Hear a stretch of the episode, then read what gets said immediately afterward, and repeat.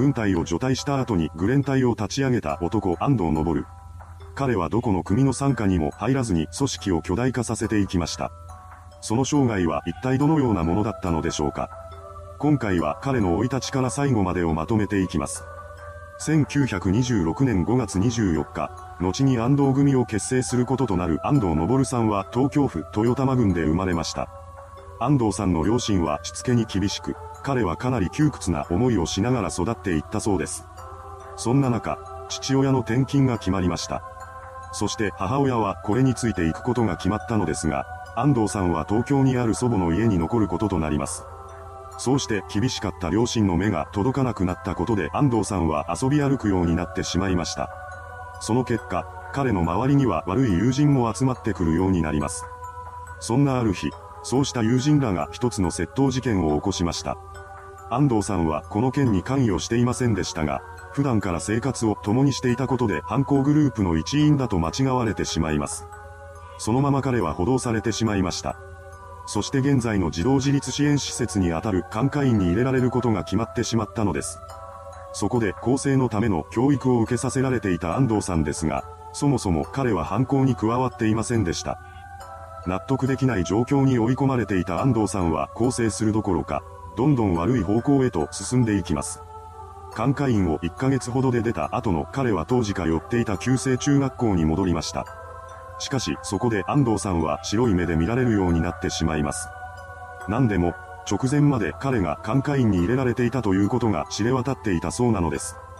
このことで気分を害した安藤さんは学校にも通わなくなってしまいます。そうして昼間からフラフラするようになった彼は街で不良仲間を増やし、喧嘩に明け暮れた日々を送りました。そのようにして安藤さんは飛行を繰り返していき、ついには18歳で多摩少年院に収監されることが決まってしまいます。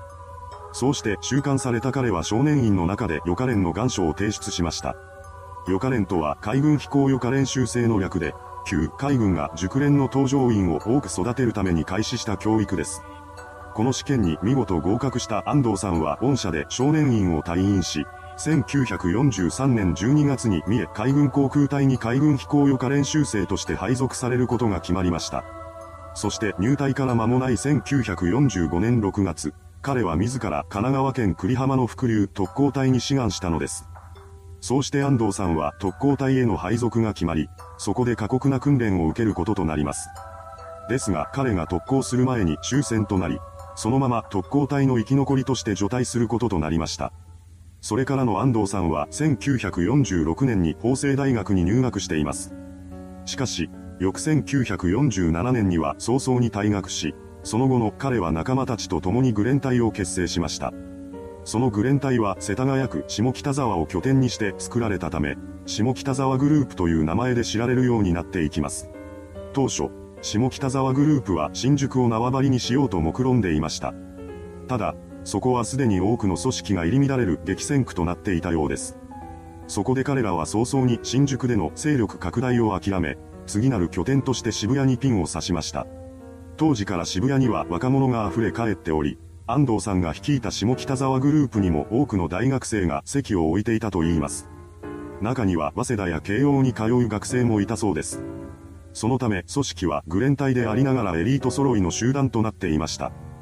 そんな下北沢グループは勝手に闇市を取り仕切っていた在日朝鮮人と対立し、彼らとの争いを繰り返しています。また、1949年には銀座を歩いていた安藤さんが反対側から来た台湾人に因縁をつけられ、そのままトラブルに発展したようです。なんで挨拶をしないんだと言い放ってくる相手の顔面を安藤さんは無言で殴りつけます。これに狼狽した男は、上着を脱ぐから待ってくれと言ってきました。安藤さんはこれを聞き入れ、相手が上着を脱ぐのを待っていたようです。これを確認した男は上着を脱ぐふりをしながら隠し持っていた担当を出してきます。そして油断していた安藤さんの方を切りつけたのです。この卑怯な行動に彼は激怒し、相手の男に掴みかかろうとします。この気迫に押され、台湾人の男は全力で逃げていきました。その場では何とか逃げ切ったようですが、すぐに連絡が下北沢グループに回ります。その結果、犯人はすぐに捕らえられることとなり、その場で報復を受けました。そんなトラブルに見舞われながらも、下北沢グループは勢力を拡大していきます。彼らの主な収入源は他のグレン隊の用心棒になったり、アメリカ兵からの横流し物資を転売したりといったものでした。1952年7月、安藤さんは東京都渋谷区宇田川町に株式会社東工業を設立します。これが後に安藤組と呼ばれるようになっていきました。安藤組は主に不動産売買や工業、用心棒などを資金源としていたようです。しかし、これは最初だけで、いつしか安藤組は賭博や恐喝などをしのぎにするようになっていきます。その結果、彼らはヤクザ組織として知られていくようになっていきました。とは言っても、どこかの組の杯をもらっていたわけではないため、記録上はグレン隊のままだったそうです。組織のバッジは A の頭文字で、最盛期には500人以上の構成員が在籍していました。その中には漫画グラップラーバキの花山薫のモデルとして知られる喧嘩師花形系の姿もあります。安藤組の幹部は全員が大卒もしくは中退者で構成されており、入れ墨塩コ詰薬物を禁止していました。また、普段はスーツの着用を義務付けていたようです。そうした姿が従来のヤクザ組織とはかけ離れていたため、安藤組はエリートグレン隊として知られていきます。そんな彼らは若者からの人気が絶大で、不良少年から圧倒的な支持を受けていました。そのようにして順調に勢力を拡大していた安藤組長ですが、1958年6月に重大な事件を起こしてしまいます。1952年に実業家の横井秀樹さんが投資詐欺を働いたところから事件が動き出しました。この詐欺の被害に遭ったのが元公爵の八須賀正氏さんという人物だったのですが、彼は横井さんからの返金を受ける前に急死してしまいます。そこで亡き夫に代わり、訴訟を起こしたのが八須賀さんの妻だった千恵子さんでした。これによって横井さんに対する賠償命令が下されたのですが、彼は自分の財産を弟の名義にするなどし、差し押さえから逃れようとします。これに困り果てた千恵子さんが知人に相談したところ、1958年6月に安藤組長を紹介されたのです。そこで彼女から取り立ての依頼を受けた安藤組長は1958年6月11日午後3時頃に横井さんの会社である東洋優先本社を訪れます。そうして交渉が始まったのですが、横井さんはあっさりと支払いを拒否しました。その上彼は開き直り、しまいには安藤組長を挑発するような言葉を投げかけてきたのです。これを受け、安藤組長は激怒します。彼は話し合いの場として設けられた部屋を後にし、配下の組員に横井さんの襲撃を指示しました。そして同日午後7時10分、安藤組赤坂支部千葉和弘が道具を片手に東洋優先本社の社長室に押し入っていき、驚く横井さんに銃弾を撃ち込んだのです。これによって彼は重傷を負うこととなりました。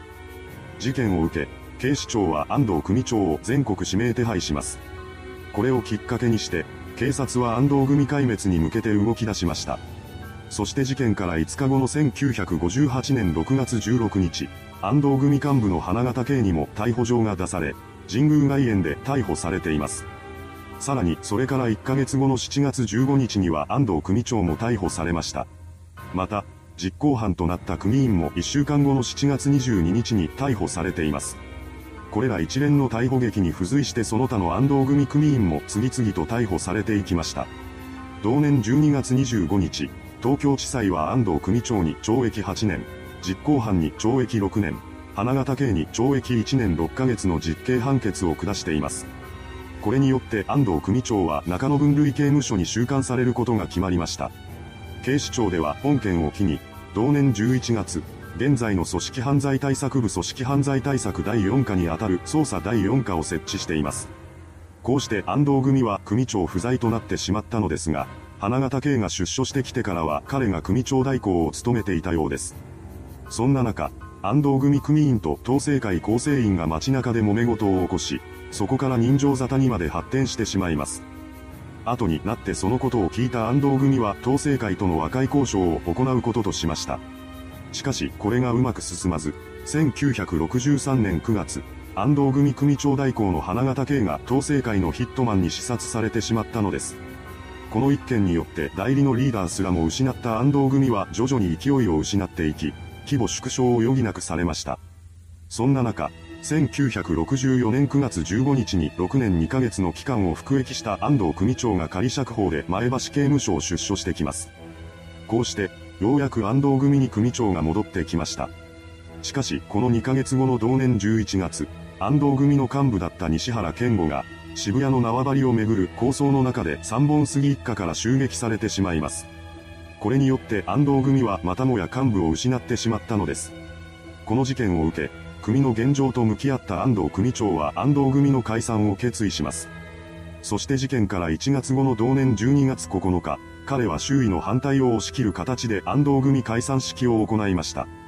こうして安藤組12年の歴史にピリオドが打たれたのです。組を解散した後の安藤さんは金も組員も失い、何もない状態でした。ですが、そんな彼に目をつけた業界があったのです。それは映画業界でした。元ヤクザ出演というのが話題になると考えられていたようです。安藤さんは当初この誘いを断っていましたが、多額の現金を積まれたことで承諾します。